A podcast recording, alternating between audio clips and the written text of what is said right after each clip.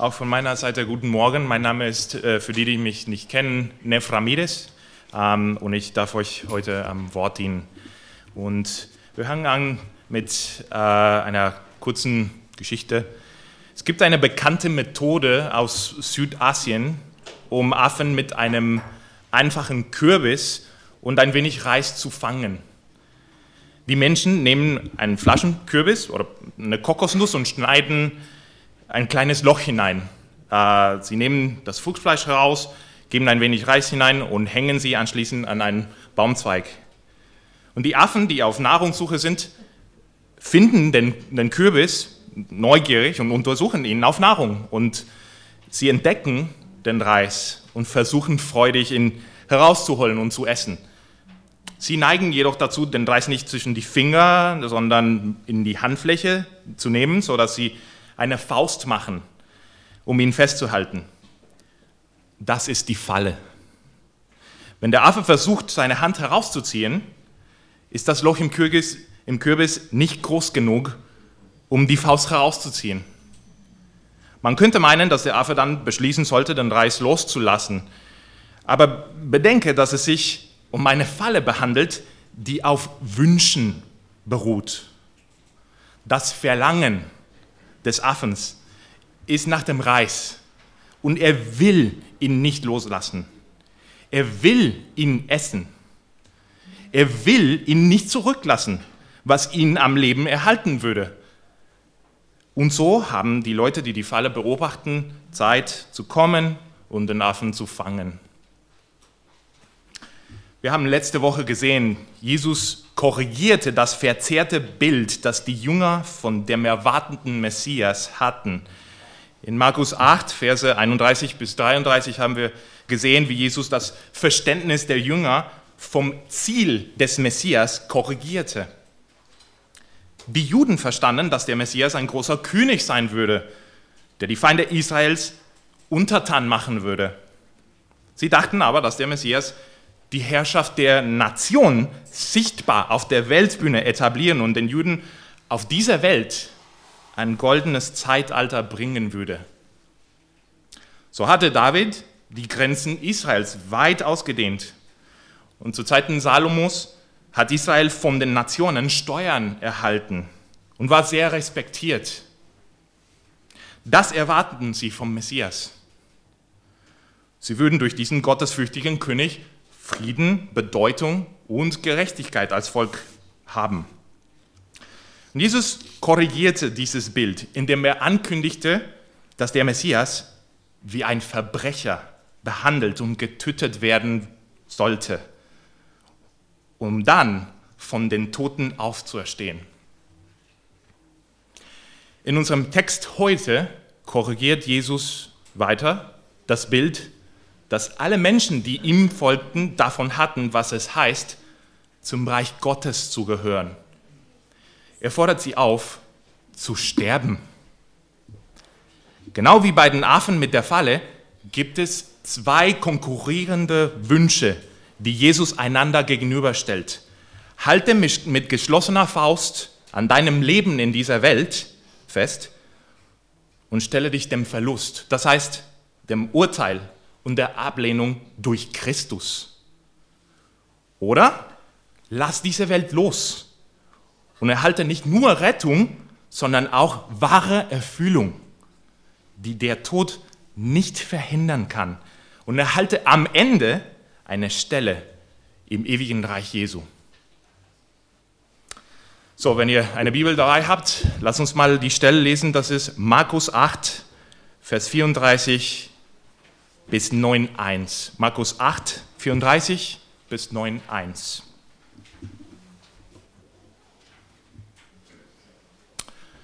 Und er rief die Volksmenge samt seinen Jüngern zu sich und sprach zu ihnen, wer mir nachkommen will, der verleugne sich selbst, nehme sein Kreuz auf sich und folge mir nach. Denn wer sein Leben retten will, der wird es verlieren. Wer aber sein Leben verliert um meinetwillen und um des Evangeliums willen, der wird es retten. Denn was wird es einem Mensch helfen, wenn er die ganze Welt gewinnt und sein Leben verliert? Oder was kann ein Mensch als Lösegeld für sein Leben geben? Denn wer, wer sich meiner und meiner Worte schämt unter diesem ehebrecherischen und sündigen Geschlecht, dessen wird sich auch der Sohn des Menschen schämen, wenn er kommen wird in der Herrlichkeit seines Vaters mit den heiligen Engeln. Und er sprach zu ihnen, wahrlich, ich sage euch, es sind einige unter denen, die hier stehen, die den Tod nicht schmecken werden, bis sie das Reich Gottes in Kraft haben kommen sehen. Lass uns gemeinsam beten. Herr, lehre uns heute durch dein Wort, dir nachzufolgen. Heiliger Geist, hilf uns, zu uns selbst zu sterben. Jesus, zeige uns deine Herrlichkeit. Gib uns Freude an dich, die uns durchs Leiden in die Herrlichkeit trägt. Amen. Und äh, die Gedanken von dieser Stelle habe ich in folgenden Hauptpunkt zusammengefasst. Es gibt ewige Herrlichkeit und Leben mit Jesus. Also folge ihm trotz vorübergehenden Verlust und Ablehnung wegen ihm. In unserem ersten Punkt schauen wir uns Vers 34 an. Der Aufruf unter Verlust und Ablehnung zu leiden. Gespräch bisher, wie wir in den letzten Stellen gesehen haben, war zwischen Jesus und seinen Jüngern. Aber hier im Vers 34 ruft Jesus auch die Volksmenge, Volksmenge dazu. Das waren die Menschen, die ihm folgten, weil sie hofften, ein Wunder zu empfangen oder auch zu sehen. Und diese Menschen hatten allen Grund zu erwarten, dass wenn Jesus geheilt hatte und Brote vermehrte, dann würde alles materiell gesehen nur noch besser werden für die, die ihm nachfolgten. Sie hatten allen Grund zu erwarten, dass ein goldenes Zeitalter beginnen würde. Er würde seinen Anhängern eine prominente Stellung in der Gesellschaft geben, er würde ihnen Sicherheit Wohlstand und auch Gerechtigkeit geben, dadurch, dass er in der Region Palästina regieren würde. Jesus macht klar, dass das Gegenteil der Fall ist. Er zieht eine Linie im Sand. Weil der Messias, der Christus, abgelehnt und getötet werden wird, müssen seine Nachfolger den gleichen Weg gehen. Es gibt kein goldenes Zeitalter vor Jesu Wiederkunft für diejenigen, die Jesus nachfolgen. Stattdessen müssen sich seine Nachfolger erniedrigen. Und wir leben in einer Gesellschaft, die es liebt, die Rechte des Einzelnen einzufordern. Überall um uns herum denken die Menschen, dass es ihnen zusteht, die Freiheiten, die Bequemlichkeiten zu genießen, die sie haben. Die Menschen wollen so leben, als ob sie sich selbst gehören. Aber das Lebensmuster eines Nachfolgers Jesu, so sagt er, besteht darin, jedes Recht auf sich selbst aufzugeben. Mich selbst zu bewahren, zu pflegen, mich durchzusetzen und zu beschützen. Der Nachfolger Jesu muss all das nicht mehr im Zentrum seines Lebens stellen. Und Jesus geht dann noch einen Schritt weiter und macht eine der drastischen, drastischsten Aufforderungen, die er je gemacht hat. Er rief seine Jünger zum Sterben auf. Sie sollen ein Kreuz auf sich nehmen. Und heute kann das Wort Kreuz, je nach Kontext, auf Deutsch zumindest, viele verschiedene Dinge bedeuten. Ein Kreuz kann zum Beispiel ein Schlüssel für Autoräder sein, kann eine Kreuzung von Autobahnen oder sogar eine der vier Farben eines Kartenspiels sein. Aber in der griechischsprachigen Welt des ersten Jahrhunderts war es unmissverständlich und eindeutig. Hier sagt er, sie sollen ein Stauros auf sich nehmen.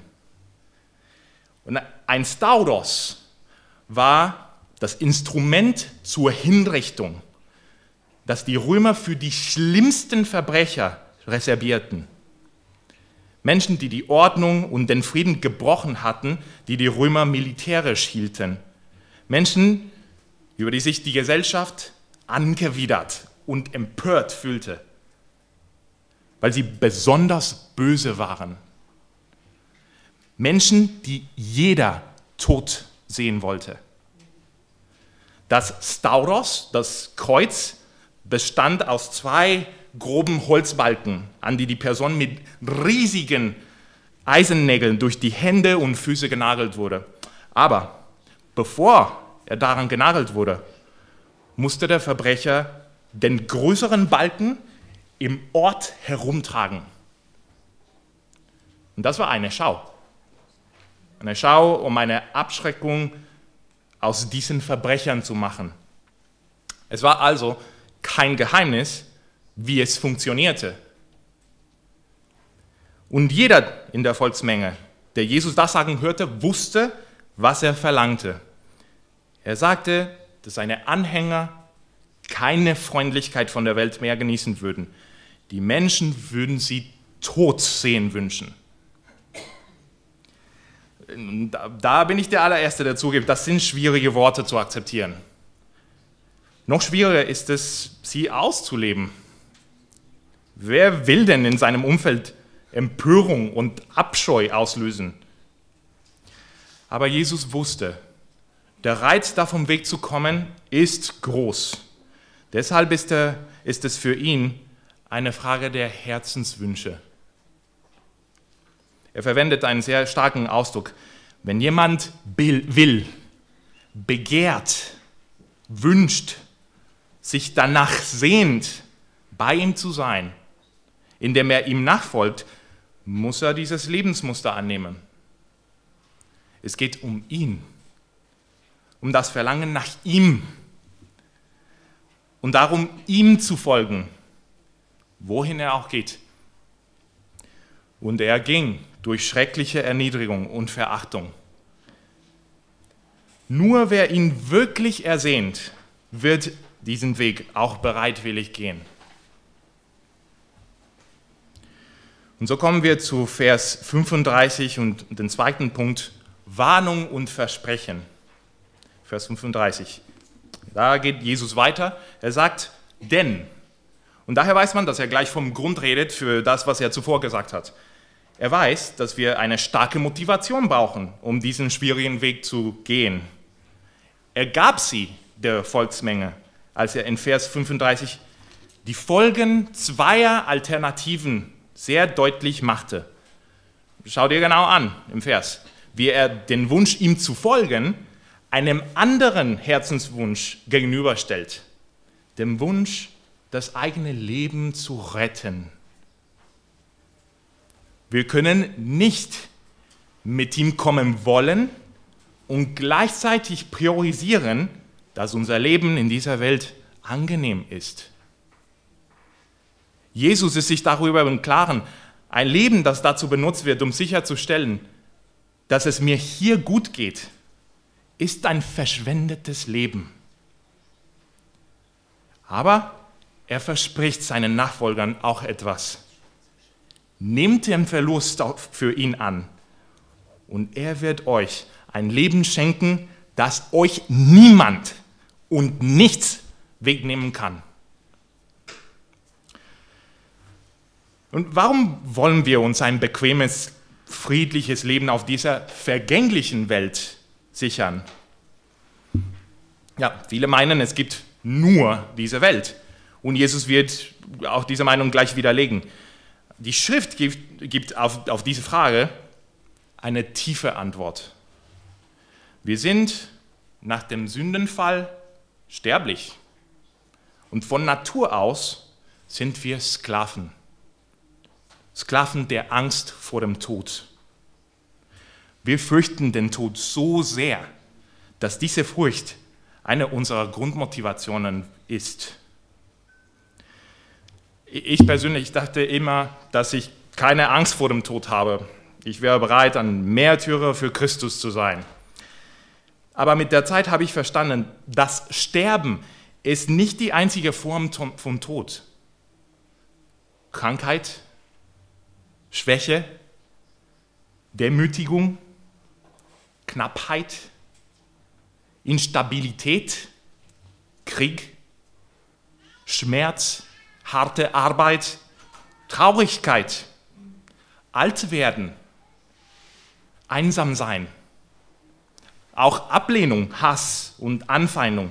Das sind alles Formen, die der Tod auf dieser Welt nimmt. Und so können wir nachvollziehen, dass alle von der Furcht vor dem Tod betrieben werden. In Hebräer Kapitel 2, Verse 14 und 15 lesen wir folgendes. Hebräer 2. Weil diese Kinder, das heißt die Kinder Gottes, nun Menschen von Fleisch und Blut sind, ist auch er, Jesus, ein Mensch von Fleisch und Blut geworden. So konnte er durch seinen Tod den Teufel entmachten, der die Macht über den Tod hatte, und konnte die befreien, die durch Angst vor dem Tod ihr ganzes Leben lang versklavt waren. Aus Angst vor dem Tod beschäftigen sich die Menschen so sehr mit der Welt. Sie tun alles, um ihr Leben zu retten. Und Jesus sagt, das führt dazu, dass sie am Ende die einzige Person verpassen, in der es Befreiung aus dieser Angst gibt. Er selbst. Jesus kam, um sein Volk von der Versklavung durch die Angst vor dem Tod zu befreien. Noch viel mehr, noch viel mehr. Er verspricht, es lohnt sich, die Anstrengungen in Richtung Leben retten aufzugeben. Wer annimmt, dass ein Leben mit ihm Empörung und Hass der Welt bringt und trotzdem weiter mit ihm lebt, und trotzdem das Evangelium furchtlos verkündigt, der oder die wird die ersehnte Rettung des eigenen Lebens bekommen. Der oder die wird im Reich Jesu Herrlichkeit für immer genießen. Der oder die wird in einer unvergänglichen neuen Schöpfung auf ewig mit ihm leben. Und so kommen wir zu Verse 36 bis 38 und zum dritten Punkt. Die Konsequenzen eines Lebens der Selbsterhaltung. In diesen nächsten Versen sehen wir die Barmherzigkeit und die Weisheit Jesu in voller Pracht, um seinen Hörern, Zuhörern zu helfen, wirklich über das nachzudenken, was er sagt. Und das ist genial. Pass mal auf. Stellt er Fragen. Es sind rhetorische Fragen, was bedeutet, dass wir sie als Behauptungen verstehen sollen. Vers 36 bedeutet, es lohnt sich nicht, die ganze Welt zu gewinnen und die eigene Seele zu verlieren, denn es ist die Seele und nicht die Welt, die ewig ist. Und damit widerlegt Jesus den Säkularismus und das ist die Meinung, es gibt nur das Hier und Jetzt. Die Welt lehnt diese Wahrheit kategorisch ab. Die meisten Menschen weigern sich zu glauben, dass es so etwas gibt wie eine ewige Seele, weil sie eben meinen, es gibt nur diese Welt und keine geistliche Sphäre, noch, noch weniger eine kommende neue Schöpfung. Und deshalb schätzen sie das natürliche Leben so hoch ein. Die Menschen gestehen gerne ein, dass materielle Güter nicht das Wichtigste sind. Aber dann sagen sie, dass es die Gesundheit ist. Die Gesundheit ist das Wichtigste. Hast du das schon mal gehört? Die Welt behauptet auch, dass andere Dinge das Wertvollste sind, was man haben kann. Zum Beispiel die romantische Liebe zu einem Menschen, der nie von dir verlangt, dass du dich änderst und der immer alles für dich gibt. All you need is love. Hast du das schon mal gehört? Die Welt sagt auch, dass das Wichtigste, was du hast, deine Identität ist. Sei dir selbst treu. und lass niemanden verändern, wer du bist. Die Logik ist, dass du nur dann wirklich lebendig bist oder Leben hast, wenn du dieses hohe Gut auch hast. Aber die Welt liegt völlig falsch. Der Versuch, eines dieser Dinge zu erreichen, führt zum Verlust von diesem Scheinleben, was es verspricht, und deiner Seele. Nun, wem oder was gegenüber kann man die Seele verlieren? Man verliert die Seele, wenn Gott eine gerechte Verurteilung zur Verdammnis ausspricht. Und wieso ist diese Verurteilung gerecht? Wenn ich mein eigenes Leben mehr liebe als Christus, bedeutet das, dass ich denke, ich sei wichtiger als Christus. Das ist Hochverrat. Und es verdient die Verurteilung. Und dann fragt Jesus die Volksmenge, was ein Mensch als Lösegeld für seine Seele geben wird.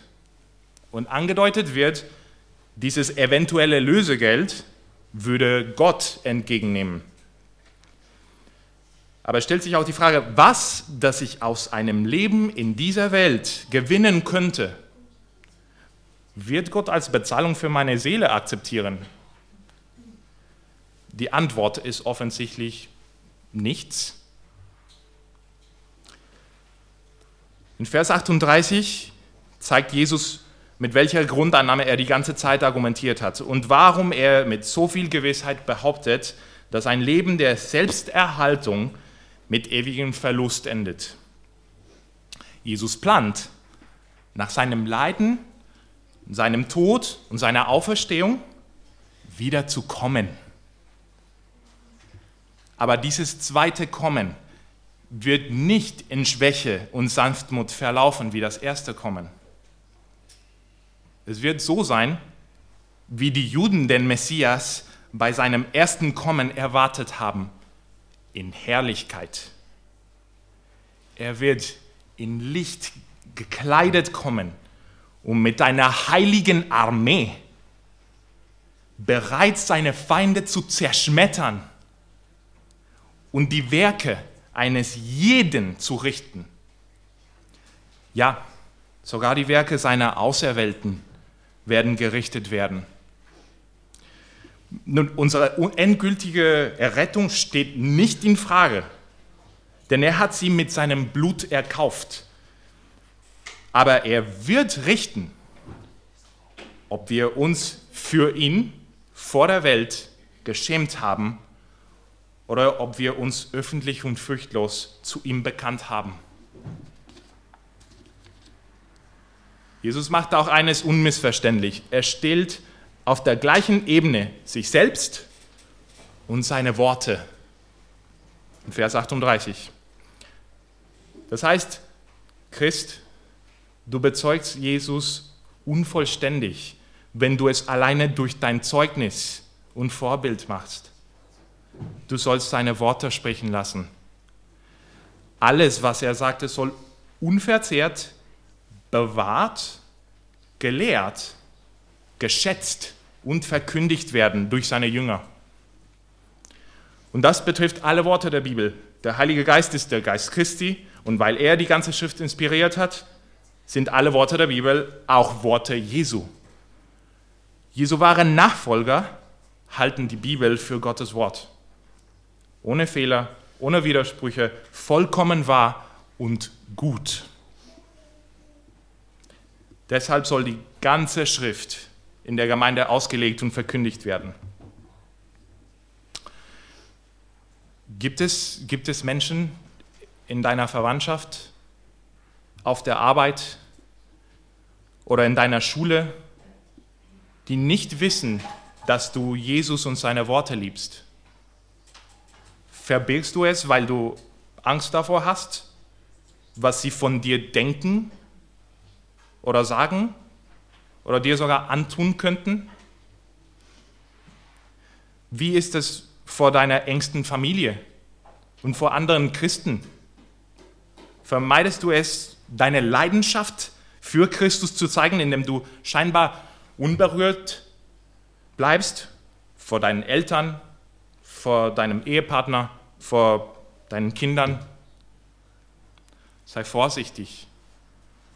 Die Warnung in Vers 38 richtet sich an dich, Christ. Was Jesus die ganze Zeit gesagt hat, ist, dass unsere Angst vor dem Tod auch die Angst davor ist, was andere uns antun könnten. Aber wenn wir das mehr fürchten als Christus, als unseren endgültigen Richter, dann haben wir Grund zu vermuten, dass wir nicht wirklich mit ihm kommen wollten. Der wahre Gläubige wünsche ich, die süßen Worte zu hören, recht so, du guter und treuer Knecht, geh ein zur Freude deines Herrn. Was mich angeht, macht, macht mir die Vorstellung panische Angst, dass der heilige Menschensohn sich für mich vor dem Vater und den Engeln schämen könnte, wenn er in Herrlichkeit kommt. Wenn du auch heute erkennst, dass du dich vor Menschen, die dich gut kennen, vor Menschen, mit denen du häufig zu tun hast, wegen Christus geschämt hast, dann komm zu ihm und tu Buße. Er spricht diese Worte zu dir, weil er dir hinterhergeht um dir zu vergeben.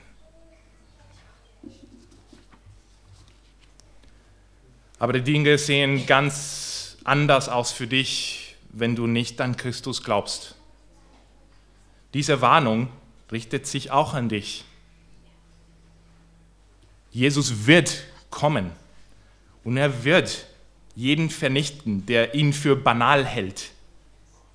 Denk nicht, dass deine Ablehnung von Christus nur eine Wahl der Religion ist, so wie, so wie man zwischen Internetanbietern wählen würde. Wenn du Christus ablehnst, bist du sein Feind. Und wenn er in Herrlichkeit wiederkommt, wird er seine Feinde zerschmettern.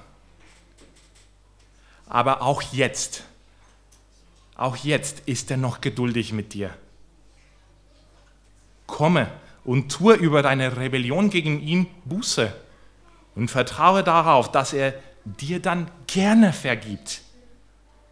Schau, wie wunderschön er ist, dass er bereit ist, seinen Feinden zu vergeben. Heute, komm zu ihm heute.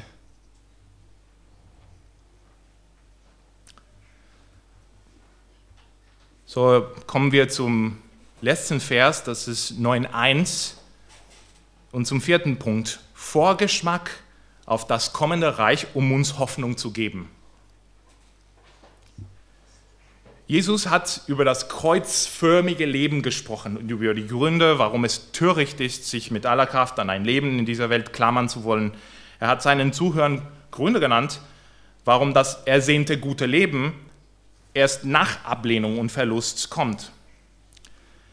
Sie hatten eine äußere und sichtbare Herrschaft des Messias im Land Israel erwartet.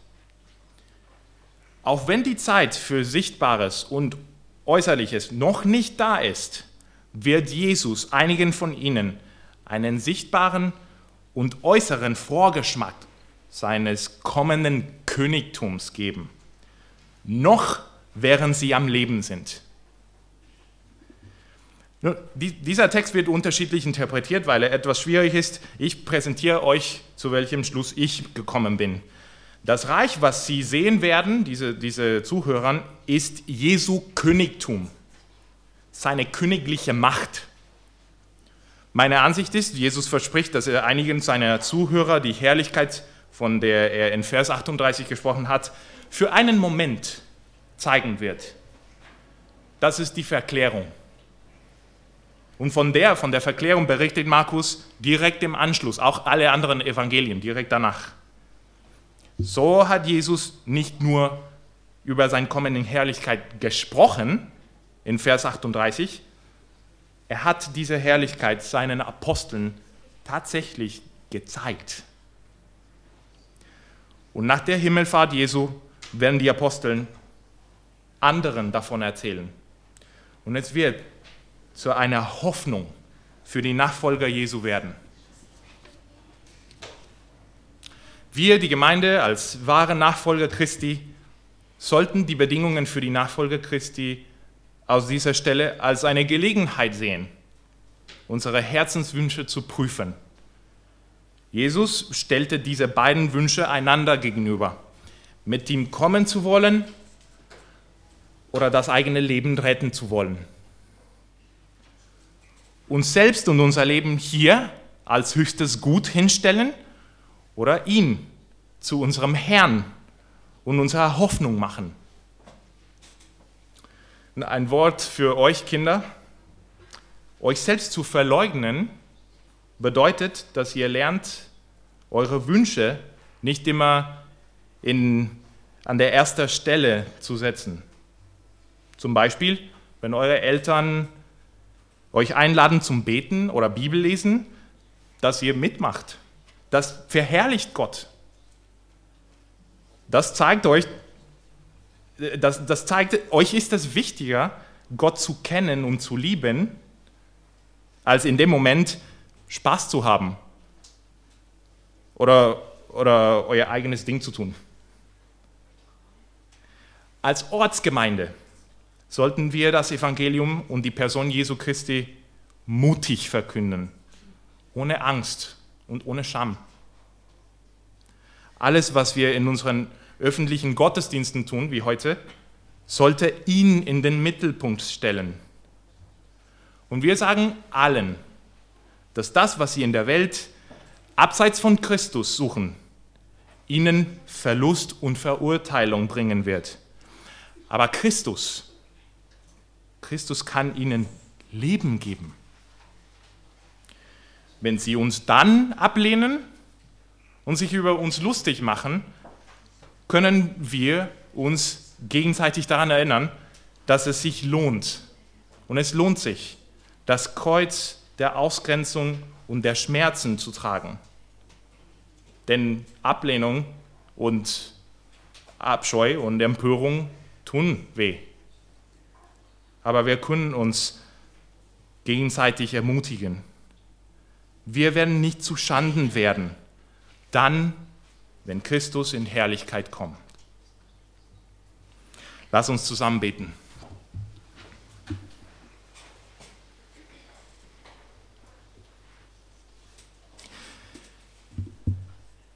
Jesus, wir erkennen, dass du nur Worte des ewigen Lebens hast.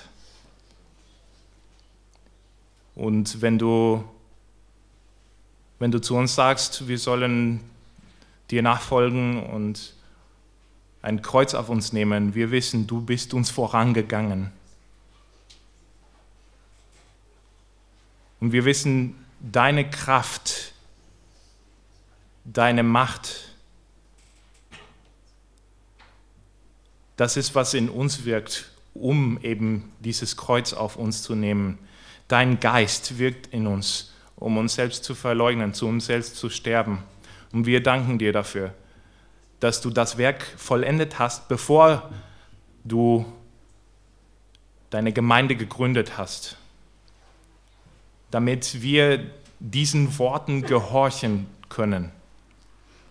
Hilf uns, Herr, du weißt, du weißt auch, du weißt selbst, du weißt vielleicht sogar besser, als wir es wissen, was es bedeutet, wie schwierig es sein kann, von anderen abgelehnt zu werden, dass andere meinen, dass wir der Dreck der Welt sind. Herr, hilf uns, weil wir dich lieben wollen. Gib uns mehr, gib uns mehr Gnade durch dein Wort. Schenke, dass wir erkennen, wer du bist und dass wir dich mehr und mehr lieben. Denn nur diese Liebe, wissen wir, nur diese Liebe wird uns heran, vorantreiben. Und das wollen wir haben. Wir wollen dich haben. Du bist unser höchster Gut. Und du bist uns der Herr, Gott, der Freund der Sünder. Wir danken dir. Wir danken dir für diese Worte Hilf uns, dass wir uns nicht darüber schämen vor der Welt, damit wir die Herrlichkeit auch sehen. Im Namen Jesu. Amen.